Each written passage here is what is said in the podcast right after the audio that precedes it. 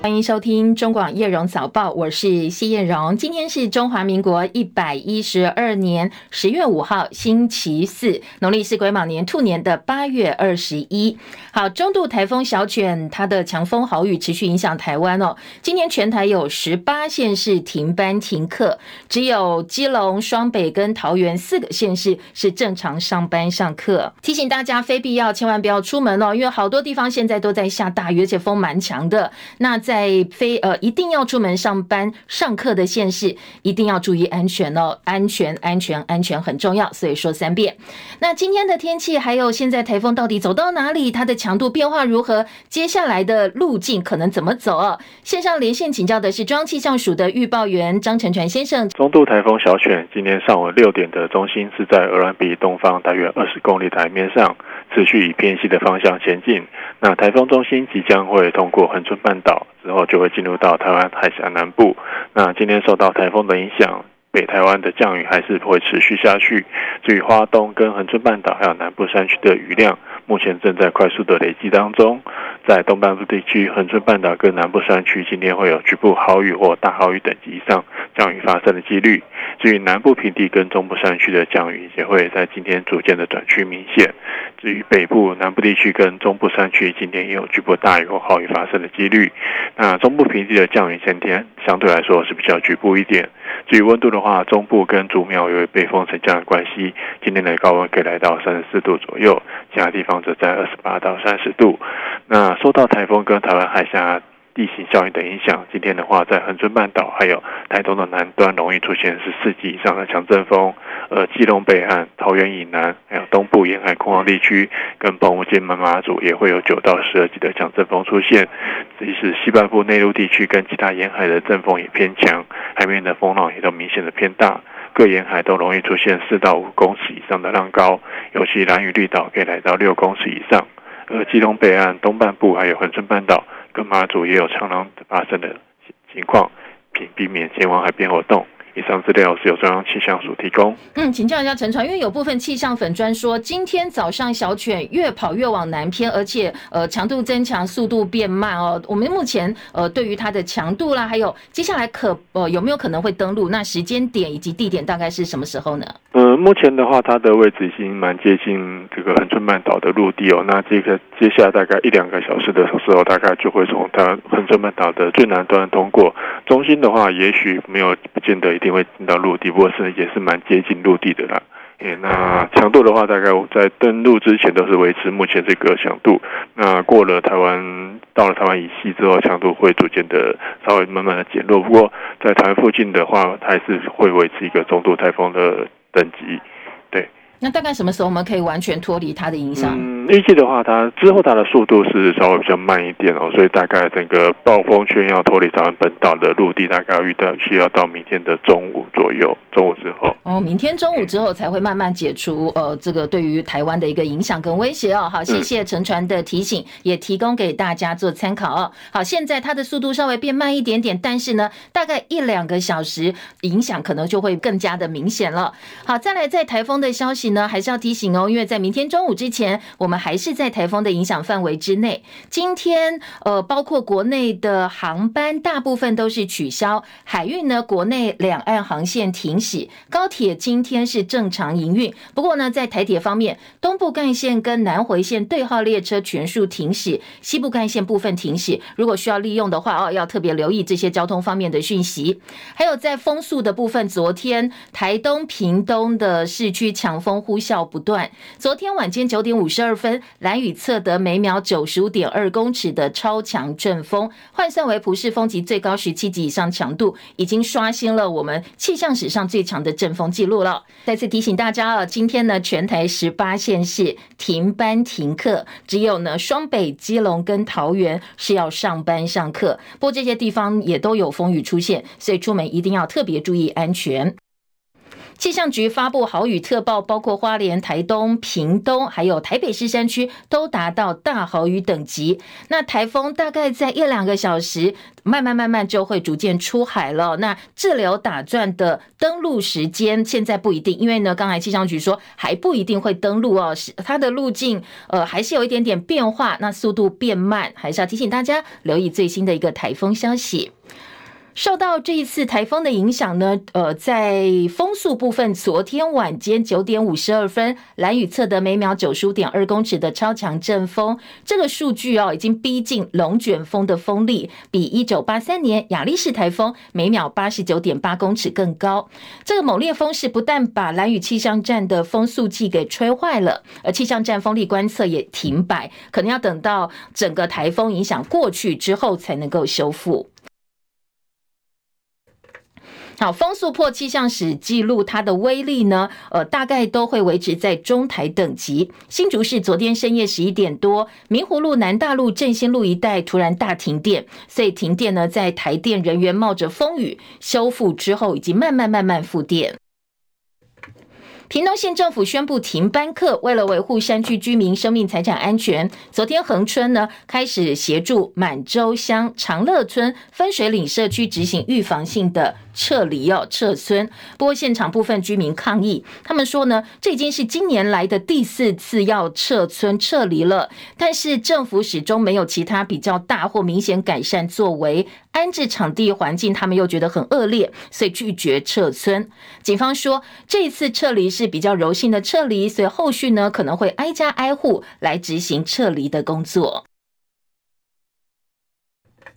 今天全台十八县市停班课，但是呢，双北、基隆、桃园正常上班上课。上一次海葵台风侵袭台台湾的时候，桃园也没有放到台风假，所以桃园是今年全台唯一到目前为止没有放过台风假的县市。所以昨天好多网友，特别是桃园的网友上网很哀怨的说：“我们桃园到底算什么生活圈呢？是不放假的生活圈吗？”不过也有网友呢鼓励大家比较正面的思考，说换个思维来。还想哦，福地福人居，没放到台风假，没放到豪雨假，代表说桃园的天灾很好，很少哦，很少影响到桃园，是很适合人居住的好地方。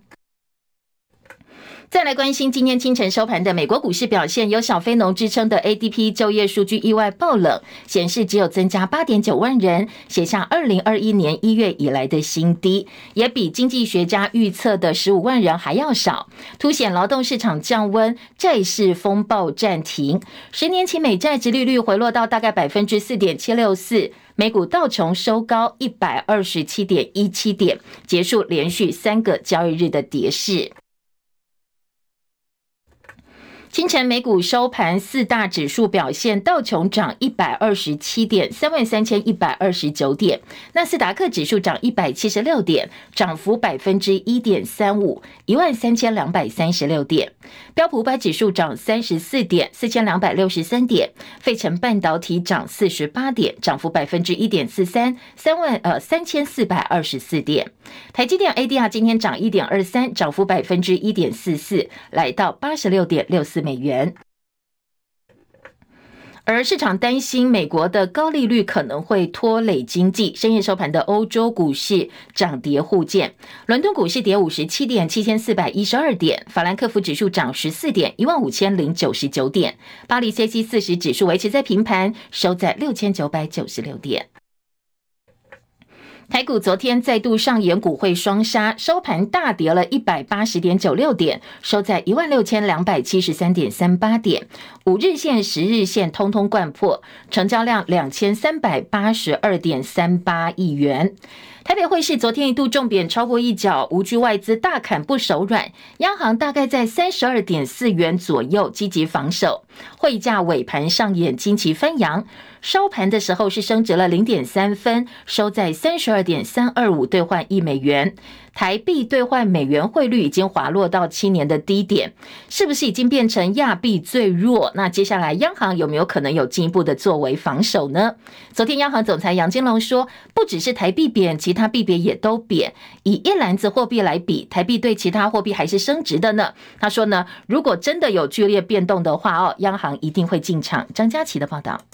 央行总裁杨金龙四号赴立法院财委会业务报告，台币汇率成为关注重点。新台币汇率在疫情期间强势，如今一路走贬，目前贬到七年低点，且外资频频卖股汇出。立委质询杨金龙，是否新台币已经成为亚币中的弱势币别？杨金龙回应不是。他举各主要货币的变动，指出以三号各国汇价的表现，台币贬值百分之零点二八，人民币贬值百分之零点二六，韩元贬值百分之零点七一，新币贬值百分之零点三四。如果以一篮子货币比较，新台币相对其他货币还升值。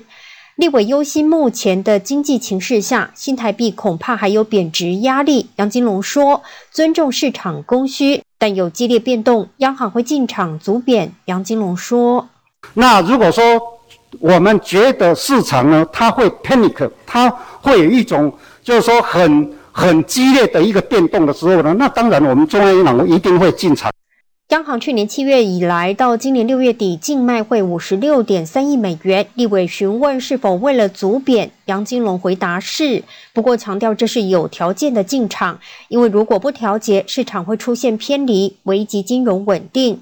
但此举会不会让我国又被美国列为汇率操纵的名单？杨金龙说明，美国财政部对于调节汇市比较在意阻升，比较不介意阻贬，且央行会持续与美方沟通。中广记者张佳琪台北报道。好，杨金龙特别强调，台币贬值是没有底线，外传三十二点五元是所谓的杨金龙防线，他说没有这件事啊。另外呢，央行第三季里监事会议之后，把今年台湾的经济成长率预测值下调到百分之一点四六，外界关切有，有没有办法保一。昨天杨金龙表示，除非第四季严重的不如预期，否则今年保一应该是没问题的。明年会不会降息呢？最主要的观察还是要看通膨的问题。再来关心油价哦，国际油价今天走跌，写下一年多来最大跌幅。最主要原因是需求减弱的早期讯号加快了、加剧了高利率前景引起的市场担忧跟市场的不安。纽约商品交易所西德州中级原油十一月交割价下跌五点零一美元，每桶八十四点二二美元。伦敦北海布伦特原油期货十一月交割价下跌五点一一美元，每桶八十五点八一美元。今天的国际关注重点，美国国会还在这个动荡不安。众议院议长麦卡锡成为史上第一位被罢免下台的议长之后，泛大陆政策报告说，麦卡锡下台代表的是众议院想要通过拨款案，现在难上加难了。联邦机构在十一月中旬关门的几率，好，这一份政策观察说已经攀高到百分之百。而美国商务部长雷蒙多表示，他希望在今年秋天宣布政府三百九十亿美金半导体补贴计划当中第一批晶片资金的资助公告。他说，支持立法为商务部提供新的工具，解决中国跟其他对手提出的资讯技术供应链的问题。美国外交政策杂志说，大陆外长王毅这个月稍晚会访问华府，为习近平跟拜登下个月在亚太经合会的拜习路铺路，拜习会铺路。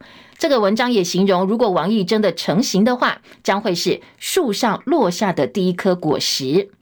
中共解放军零九三商级核动力潜舰今年八月下旬传出在台湾海峡发生严重事故，不过当时大陆官方否认。英国的《每日邮报》昨天报道，它引述的是一份英国国防部的机密情报，说共军核动力潜舰零九三四一七号今年的八月二十一号。困在一个意在诱捕英国水下船只的陷阱当中，因为氧气供应失败，所以在黄海遇难。这一艘核潜舰上疑似有五十五名大陆的海军官兵，通通罹难。印度媒体《亚洲时报》报道，印度现在计划着手大规模的海军建设，要应对大陆哦，中国大陆日益增强的海军实力在印度洋。目标是二零三五年的时候，跟法国合作，拥有一百七十五艘军舰的大海军。他们想要把中国的海军赶出印度洋。日本第二波核污排海、核污水排海，或者是核处理水排海，预计今天早上等一下的十点半会正式启动。英国首相苏纳克誓言打造英国的无烟世代，逐年提高合法吸烟的年纪。二零零九年一月一号含以后出生者，未来终身不能够合法买烟，已经不能够再去买烟了，堪称是近三十年来英国政府最重大的公卫政策。元宇宙不妙了吗？路透社报道说，脸书母公司 Meta 要对元宇宙部门的客制化晶片设计团队大裁员。不过，Meta 发言人拒绝回应，现在还不知道裁员的幅度或者是规模到底有多大。泰国有一个十四岁本国青少年，他用了一把改造的空包弹手枪，周末在曼谷知名的购物中心暹罗百利宫开枪，造成两名分别是中国大陆籍跟缅甸籍的女子死亡，五人受伤。当局昨天指控这个少年呢，五项罪名，包括预谋杀人跟非法持有枪支。嫌犯当天说他的精神状况不是很好，几乎是崩溃的。不过法院拒绝把他拘留在心理健康机构，而是下令把他送进少年关护所。大规模的枪击事件在泰国不太常见，但是枪支暴力跟拥有枪支很常见。他们的管制蛮严格的，不过呢是可以透过改造跟非法取得。这名十四岁枪手就是在网络上买了只能够发射空包弹弹的手枪，最后再改造成能够发射实弹的手枪。路透报道，有个十六岁的伊朗少女疑似违反戴头巾的规定，她在地铁上跟执法人员发生冲突，陷入昏迷，现在在加护病房哦。外界担心，可能又是伊朗库德族女子艾米尼事件的第二次事件。当时艾米尼涉嫌违反戴头巾的规定，在警察的关押之后死亡，后来引发排山倒海的举国抗争，时间长达几个月之久。富比士杂志公布了二零二三年美国前四百大富豪排行榜。富比士杂志排行榜这个富豪排行榜的前四百大出来了。第一名亿万富豪马斯克，而美国职篮退役球星 NBA 的乔丹，他拥有净资产三十亿美金，换算台币九百六十九亿。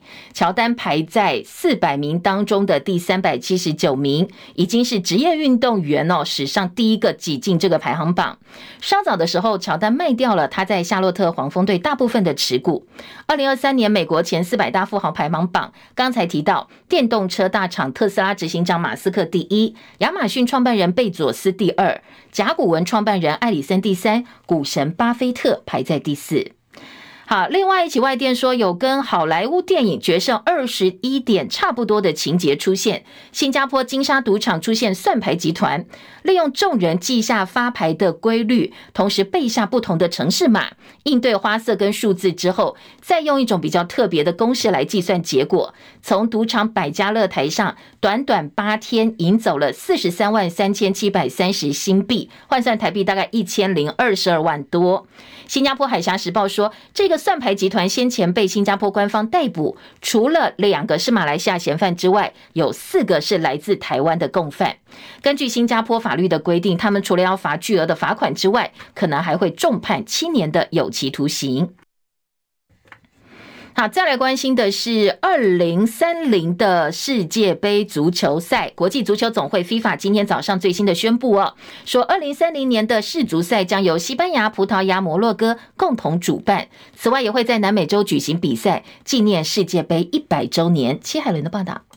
国际足球总会发表声明，为了纪念世界杯举办一百周年，二零三零年男子世界杯足球赛三场开幕赛将在南美洲乌拉圭首都蒙特维多、阿根廷首都布宜诺斯艾利斯和巴拉圭首都亚松森举行。一九三零年，乌拉圭首都蒙特维多举行了全球第一场世界杯。国际足总主席英凡提诺表示，二零三零年世界杯将在三大洲举行，包括非洲、欧洲和南美洲，预计涵盖阿根廷、摩洛哥、巴拉圭、葡萄牙。西班牙和乌拉圭六国，其中西班牙、葡萄牙和摩洛哥被指定为联合主办国。英凡提诺说，在分裂的世界中，国际足总和足球正在团结。英国广播公司 BBC 报道，国际足总也确认，二零三四年世界杯只考虑亚洲足总和大洋洲足总国家申办。做出这项决定之后，沙乌地阿拉伯宣布将申办二零三四年世界杯。记者齐海伦报道。国造前舰下水，引爆了国内对于国防机密外泄，乃至于通敌卖台争议。关局长蔡明彦昨天列席立法院外交国防委员会报告跟备询的时候，他坦承现在法令有不少漏洞，针对交付军事机密对象到底怎么界定，有必要进一步厘清。他也提醒说，必须要严密关注中共对我二零二四大选介选的问题。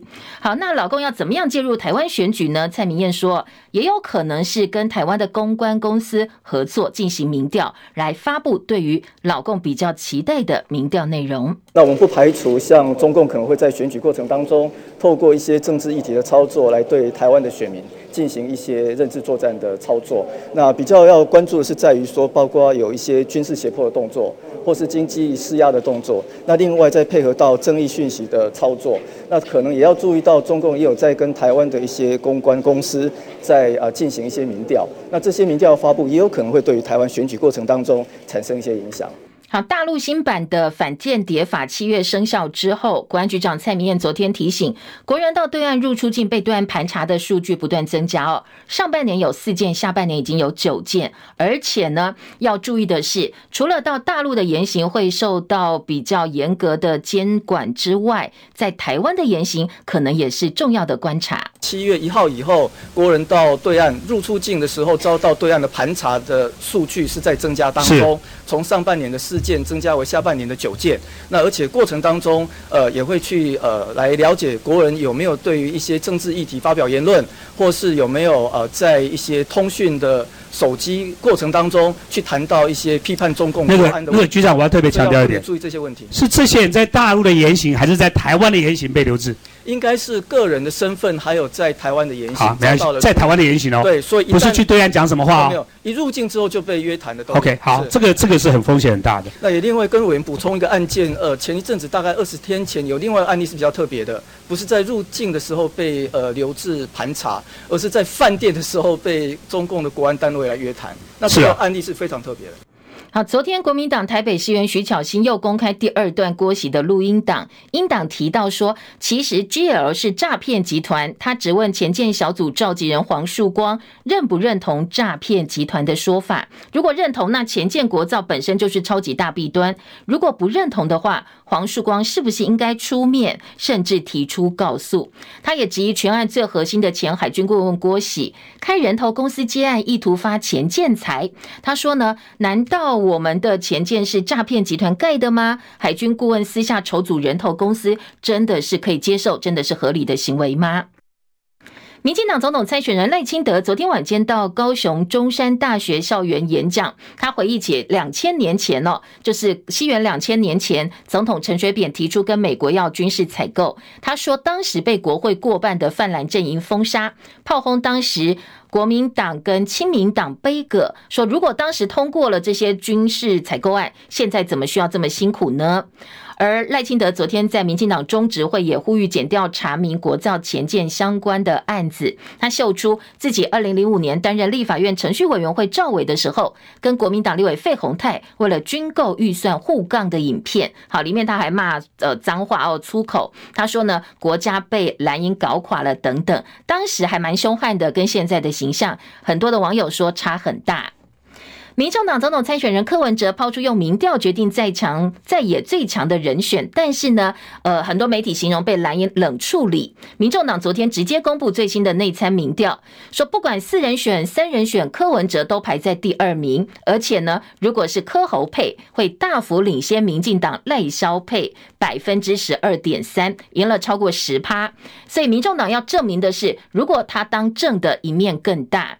而现在柯文哲访美行程是第三天，昨天他受访的时候再酸国民党，说我提出了大家来比民调，但是呢，显然呢、国民党不敢接招。既然国民党也提不出一个明确的方法嘛，那我就我就按照我的意见，我提出一个公开公平的方法嘛。好像国民党显然不敢接招啊，所以就看看他们怎么处理。那输的一方就不是说退选了，副总统他们可以自己自己选嘛，但是这个。由民调最强人当正的来解决这个问题，大家见面都可以啊，重点不是见面嘛，重点是见面要谈什么。好，那国民党主席朱立伦昨天说，国民党跟民众党合作是建立在共同理念、共同理想之下，而且一定要总统参选人之间大家宣誓共同的理念跟理想，这样的政治联盟。他说呢，呃，两党的主席他跟柯文哲已经连续一段时间了，接下来就是候选人之间必须要联系哦。他也喊说，呃，国民党目前对于蓝白合的看法是，蓝白合是必须的，而且从未预设立场。不过，政坛关注蓝白合，那民众党提出了民调来决定谁退选。国民党立委林为洲昨天坦言说，呃，目前看起来要打破一定的框架，确实有相当的难度。外界关注蓝白合现在进展有限，昨天传出哦，有韩粉十月十五号要在凯道举行泛蓝大团结的造势活动。不过，韩国瑜方面已经说了，他不会出席这场活动。中广早报新闻。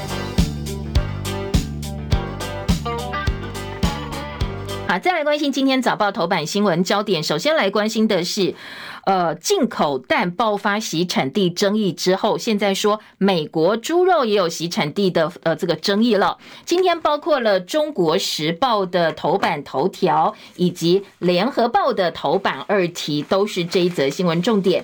食药署跟桃园市卫生局九月二十七号共同查获。桃园市新兴冷冻食品购入美国冷冻猪的前腿肉，跟加拿大猪前腿肉。混制成火锅肉，就是所谓的重组肉。不过外包装只有标说原产地是加拿大，并没有标美国，疑似洗产地。而且呢，今天在呃《中国时报》的头版头条当中，直接说已经有十万公斤的美猪重组肉流入市面了，大家可能已经吃到肚子里了。好，这是今天《中国时报》、《联合报》头版关注的新闻焦点之一。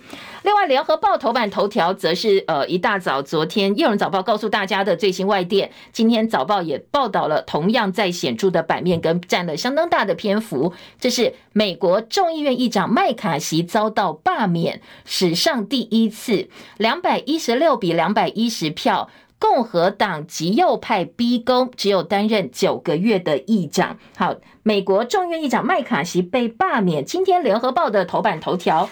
中国时报在头版下半版面也告诉大家，这是美国史上第一次众议院议长麦卡锡被罢免了。而在财经市场呢，也很关注这一则消息，所以财经报、工商时报今天在头版头条是来报道说，美国众议院议长倒台，所以恐慌指数飙，美股大震荡冲击亚股，两百一十六票对两百一十票被拉下宝座，至少一周群龙无呃无首。那经济日报在头版下半版面关注这一则新闻的方式呢，跟报道的方向，则是说。美国众议院议长被罢免了，接下来呢，国会斗争可能导致政府停摆、性平下降，经济衰退压力升高，然后进而冲击到市场。好，这是财经报纸切入的点哦，当然是从财经市场或对整个经济情势的影响来切入。今天的《经济日报》头版头条说，央行说台币没有贬值底线，最近汇率是喋喋不休的。总裁杨金龙，央行总裁杨金龙强调关注之后，发现台币其实相对稳定，那相对来讲是比较其他的亚洲货币，所以呢，三十二块半并不是所谓的央行或者是杨金龙底线。《经济日报》说，力战热钱，昨天汇价惊奇走升。本来盘中重贬超过一角，不过收盘的时候反而升值零点三分，收在三十二点三二五兑换一美元。央行铁了心抛汇阻贬，跟外资你丢我捡，市场交投热络，所以昨天的总成交量放大到十八点八三五亿美金。好，这是经济日报关注的汇市行情啊，跟台币的一些宣示。再来关心的是综合性报纸，今天《自由时报》的头版头条是台风，这个小犬台风来袭，今天全台只有北北基桃上班客。好，今天的《自由时报》告诉大家，新竹以南东半部严防风强雨骤以及这个强风豪雨。不，当然除了新竹以南之外，今天北台湾其实台北山区或早上出门的时候，一阵一阵风雨都不小哦，所以大家还是要特别注意哦。而预计上午从横春半岛登陆，不过气象局刚才告诉我们不一定会登陆了哦。台东山区可能会出现超大豪雨。好，台风的焦点，自由时报的报道，中国时报今天关心台风，告诉你小犬兴风作浪，菜价可能还要再飙一波。说现在呢，当然北部滨海公路瑞芳水南路洞大浪直扑岸边，远方看起来好像是路上行舟。而农粮署说，虽然菜价已经蠢蠢欲动了，但是呢，我们还是有一些库存啦哦，所以呃，农粮署安抚大家说不要担心。好，这是中国时报关于台呃这个台风消息今天提版到头版的内容。自由时报的头版中间版面告诉你，中国大陆中国的反间谍法在七月份生效之后，已经有九名台湾人入境中国被盘查了。前半段新闻我们也听到了，国安局长蔡明特别提醒，呃，包括了现在可能。入境中国大陆被盘查几率提高，还有如果你以前在呃台湾，在我们国内曾经说过一些可能质疑大陆的政策啦，或者是呃相对来讲比较不友善的一些言论，就要小心哦，可能是被盘查的对象。另外，今天呃，在早报的头版、自由时报头版，还有看到杭州亚运会，我们的拳击好手呃，昨天拿下两面银牌、一面铜牌的好成绩哦。好，杭州亚运会前半段新闻来不及告诉大家哦，我们来补充一下。中华拳击队靠着甘家威、赖主恩还有陈念琴的发挥进账，两银一铜。男女子软网昨天也各自夺下银牌。射箭复合弓混团混合团体赛拿下铜牌，所以昨天进账四面银牌，两面铜牌，金牌没有推进。距离后面的泰国，我们有差了两块金牌。目前总奖牌数，我们还在排在第六名，十二金、十四银跟二十铜。距离杭州亚运闭幕式只有四天的时间了。今天还有机会是有奖牌进账的哦，包括台湾女拳王林玉婷出战女子五十七公斤级决赛，希望能够拿到我们在亚运史上第一面女子拳击的金牌。还有中华棒球队，我们是呃分组预赛第一名晋级超级循环赛。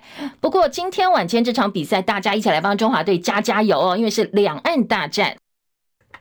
面对同样是全胜，而且呢无失分的中国大陆队，中国大陆今年的棒球队其实看起来蛮令人惊艳的，打败日本，完封日本不说，而且呢前面的参赛局数当中完全无失分。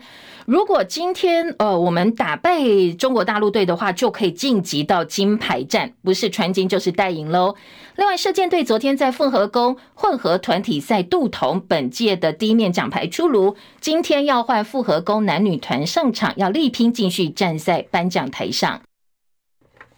昨天的拳击赛赛场上，今天在体育版面哦，包括了呃赖主恩，还有包括甘家威。甘家威其实没有比赛，因为他上一场比赛受伤太重，所以呃主办方哦我们的。大会不肯他出赛，直接就判定他是银牌，对手是金牌了。还有戴资颖昨天爆冷十六强赛出局了，他昨天落下眼泪。羽球女单金牌世界第四的戴资颖，那她是本来要蝉联来寻求卫冕的，不过意外在十六强赛。打了两局，四十三分钟，十六比二十一，十四比二十一落败，八连胜之后输给了大决赛，确定无缘卫冕了。赛后他没有接受访问啊，落下泪来，透过脸书道歉。他说：“对不起，我的最后一届亚运会没有办法帮中华队拿奖牌。”不过台湾羽球一哥周天成力挺戴资颖说：“就算小戴输了，他我们对他还是非常的呃推崇跟尊敬，大家都会支持他的。”而周天成在男单羽球个人赛十六强赛打败了斯里兰卡对手晋级八强，那之后要打的是地主大陆选手石宇奇，还有男篮，昨天我们四强赛输给了约旦七十一比九十哦，没有办法闯进金牌战。大陆也意外落败了，对菲律宾七十六比七十七，一分惨遭逆转。所以接下来两岸大战在篮球场上也有哦，落败的中国大陆队要用我们的中华队来抢第三名。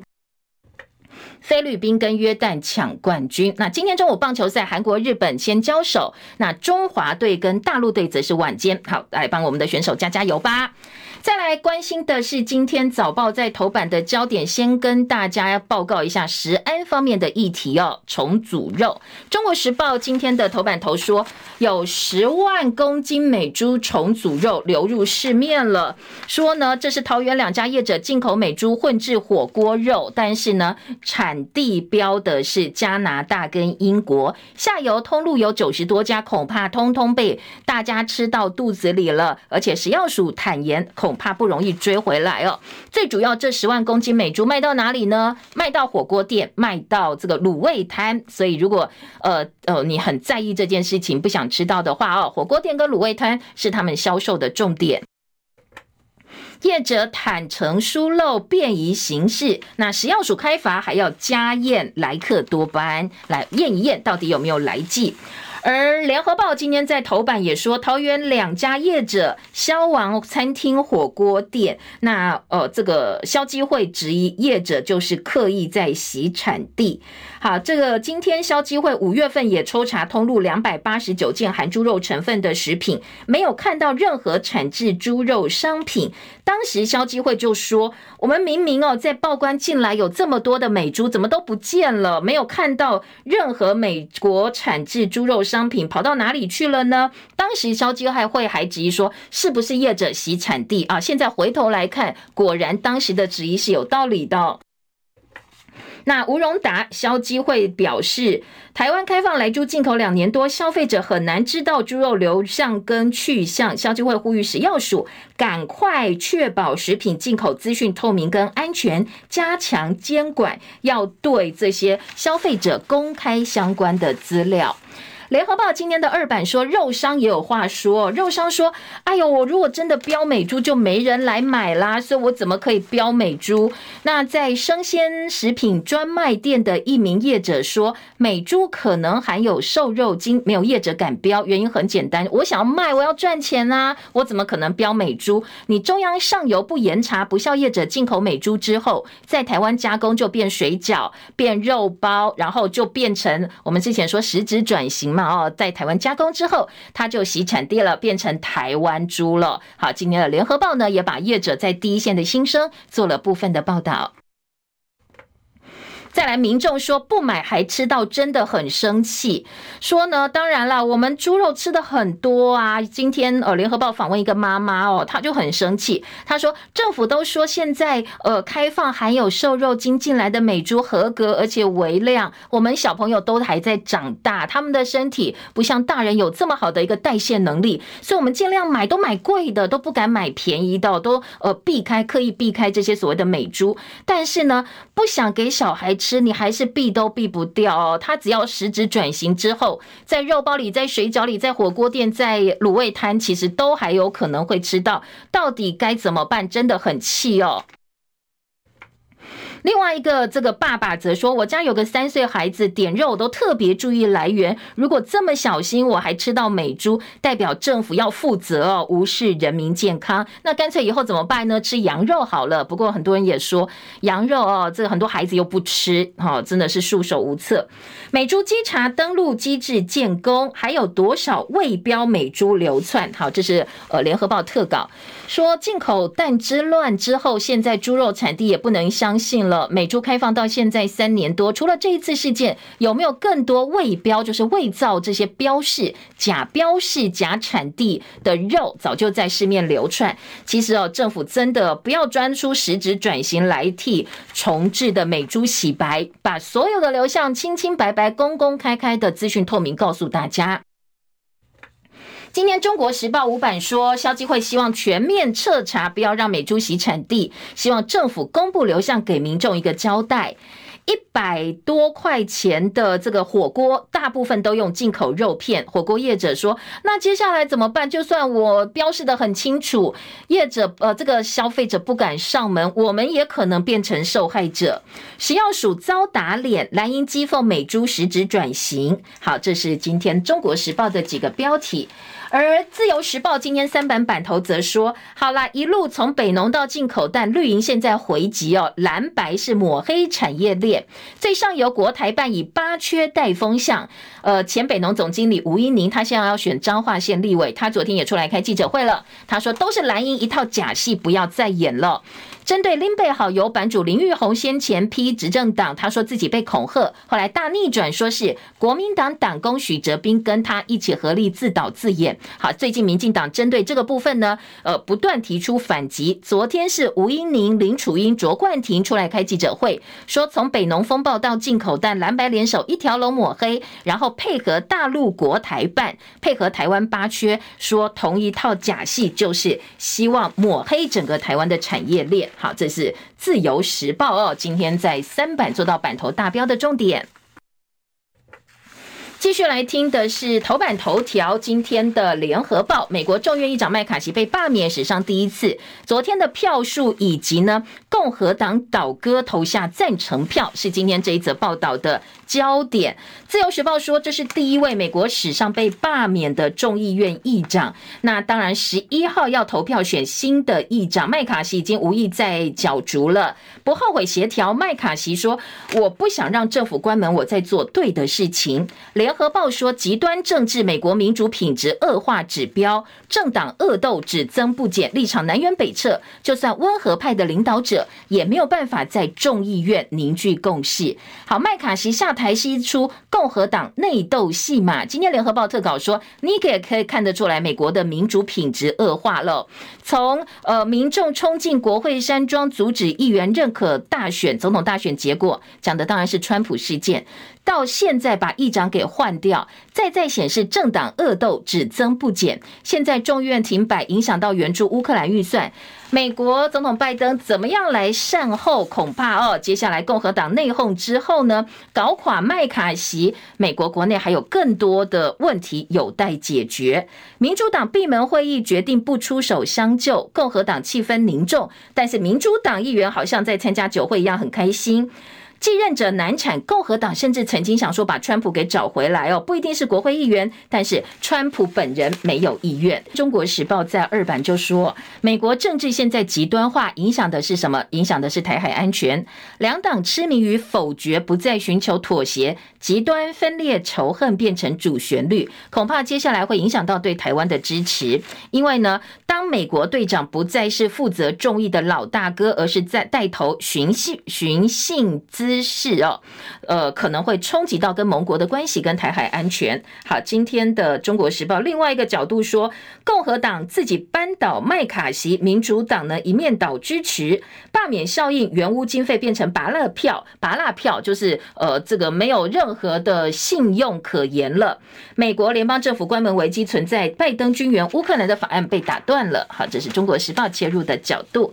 蓝白和今天的《自由时报》二版版。头说蓝白合比民调吗？柯文哲昨天激说，呃，这个国民党不敢接招。朱立伦说，我们没有排除任何方法，也没有预设立场啊。而且接下来哦，呃，朱柯侯三个人应该还有见面的机会，组成政治联盟。柯文哲昨天说蓝一直都喊蓝白合，我没有听到具体方案。那我提出来一个比民调，那对方又冷处理，好吧？那就好好想几天吧。今天在联合报跟这个呃中国时报、自由时报处理的方向不太一样。像联合报就说，二零二四大选倒数百天，柯文哲说比民调蓝营不敢接招，朱立伦说等候选人确认下一步，他说一定要蓝白合。朱立伦重新宣誓，必须要蓝白合组成政治联盟，而且接下来呢说。朱呃，这个侯跟柯两位主要候选人马上就要见面了。今天《中国时报》就说蓝白整合进入深水区喽，因为昨天朱立伦透露了口风，侯柯很快会见面。好，再快也要等柯文哲从美国回来哦。再也组成政治联盟方式没有预设立场，一切以胜选团结为原则。王金平昨天也说话了，他说：“船到桥头自然直，取得重新执政是全体共识，不要担心啦，蓝白还是会合的。”所以今天的呃《中国时报》特稿比较乐观哦，说柯文哲一 D 一 C 呼应侯的三 D 战略合作渐有共识。柯文哲最近在美国提出一 D 一 C 的战略，他说处理两岸就两个字，一个是吓阻，一个是沟通，还有这个呃这个说。我们有足够的自我防卫能力，就能够减少跟台海发生呃这个危机的几率。今天中时说，其实这跟当初呃侯友宜提出的三 D 战略是内容是一样的，所以大家其实是有呃重叠的地方啊，所以是有机会的，越来越朝合作的方向迈进。蓝营办国庆酒会，侯友宜批绿破坏区域和平。好，昨天侯友宜提出了他的劳工政见哦，说呢五大劳工政见来呼应多个劳工团体公斗。昨天茂宇在凯道举行记者会，说希望解决低薪、保障劳工退休、增加七天国假、职安法、纳消防员、消防员健全长照等等七大诉求。侯友谊也公布他的五大劳工政见，包含兼顾照顾劳工家庭、落实企业减税、劳工加薪、调高基本工资、五一劳动节放假等等等。好，这个劳工政策呢，今天呃在联合报、中国时报都看到，还有昨天蓝营哦号召所有蓝营支持者说，我们不要帮这个台湾国庆背书了，大家不要到总统府去参加台湾国庆，我们来办自己中华民国的国庆酒会。好，今天早报也。看到了，说要抵制台独国庆，但是绿营反击，这是撕裂我们自己国人跟国民。蓝营方面，昨天呃有许多的这个政策提出来，绿营则是不分区提名小组出炉，估计可以拿到十二席。立法院长游锡坤表明不再连任，所以在不分区的部分呢，昨天可以看到部分的名单，其中也包括了陈建仁在内。好，这个如果你对绿营不分区的呃这个提名小组提名小组这个有名单有兴趣的话，今天早报看得到。好，有恐吓案争议，柯文哲说要谴责造假者，而不是去谴责这些受骗者。很多当初声援好友版主的这些政治人物，他们也是受骗者，不应该被谴责。前建国造泄密，马文君说，英党两年前我们交出来了，希望彻查，但是为什么没有人理我呢？而今天中国时报说，蓝营呛前建国造向高端，如果真的开查的话，动摇国本。徐巧芯的录音带揭露，郭喜说 GL 公司是诈骗集团，那指定翻译挂名当董事长，到底哦，这个赖清德没有老实说他。讲了很多当年呃，这个蓝营去挡这个所谓的采购军事，但是你有没有讲美国是不是真心要卖我们潜舰？这个部分你有没有去讲清楚？好，蓝营也反击了。而黄树光的这个角色以及他是不是应该出来说？今天中国时报用还蛮大版面哦，呼吁他应该要把话讲清楚。蓝营呃，今天联合报在两岸版说，两岸关系不是很好，所以今年、明年的总统大选，大陆的官选团可能人数会挂大鸭蛋，因为很多涉台专家说，我才不要惹麻烦呢。至于学者说应该提高中国大陆的旅游警示，自由时报坐在内页政治新闻版说，很多台湾人被迫当共谍到大陆去盘查，所以接下来到大陆的旅游警示，我们应该要提高相关的警告的强度。好，这个化学奖，诺贝尔化学奖，今天早报也有说，美国三个科学家获得诺贝尔化学奖，发现量子点贡献电子跟医学。好，这个诺贝尔化学奖，他们其实得奖的原因是致力大家，比如说看电视的体验等等哦，发现所谓的量子点。什么叫量子点？它非常微小的半导体，大概两到十纳米，数十亿分之一米，它跟足球大小的比例是足球跟地球大小的比例相当。以后，它可以帮一些软性电子、微型感应器、更薄的太阳能电池，还有加密量子通讯做贡献。甚至很多外电说，呃，奈米颗粒跟量子点的应用范围包括 LED 灯、电视荧幕啦，还有切除癌症组织，可以指引外科医师，都是有贡献的。好，这是诺贝尔化学奖的得主。不过，昨天在公布名单之前呢，呃，有部分的消息说，很多媒体已经收到了，而且跟最后公布的名单一样，有泄密的问题。好，这个到底怎么回事哦？诺诺贝尔的这个基金会说，我们会再来做厘清哦，其实还蛮尴尬的。基泰建设在台北大直的建案，基泰大直啊说要卖店面来筹这些可能善后的款项。昨天总额一百二十五亿元，把在台北市忠孝西路的三栋房子给卖掉了。而竹科帮台积电抢地吗？昨天在龙潭科学园区有呃三千多位居民可能受到影响，昨天有好多人出来抗议哦。他们说，呃，桃园市府帮忙护国神山台积电抢地，因为这个地方刚好是台积电两奈米以下晶圆厂的厂房预计落脚地。那当地的自救会说，呃，这个帮我们这一区呢，通通征收，但是没有想到我们同不同意。也有正大地震系教授徐世荣说，竹科管理局到现在都没有提出具体的内容，直接就把名地给征收了，不合法哦？难道你现在是呃，这个整个扩建案是科学园区掠夺中心吗？来跟帮这个台积电跟人民争地？台北大巨蛋的消防检查昨天又没过关，礼拜五要复检，一定要检查到全过关，所以执照可能会延后发放。还有昨天，呃，有一个男生他在网络下订台中一家日租套房，结果发现有密录器被偷拍，结果放密录器竟然是一个七十三岁的阿嬷。那阿嬷为什么会放密录器来偷拍？不知道哦。今天呃，早报社会焦点版也有部分相关的新闻内容。我们时间到了，谢谢大家收看收听。今天尽量待在家里，不要出门哦。如果真的要上班上课，非出门不可，小心安全哦，安全最要紧。我们明天见喽，拜拜。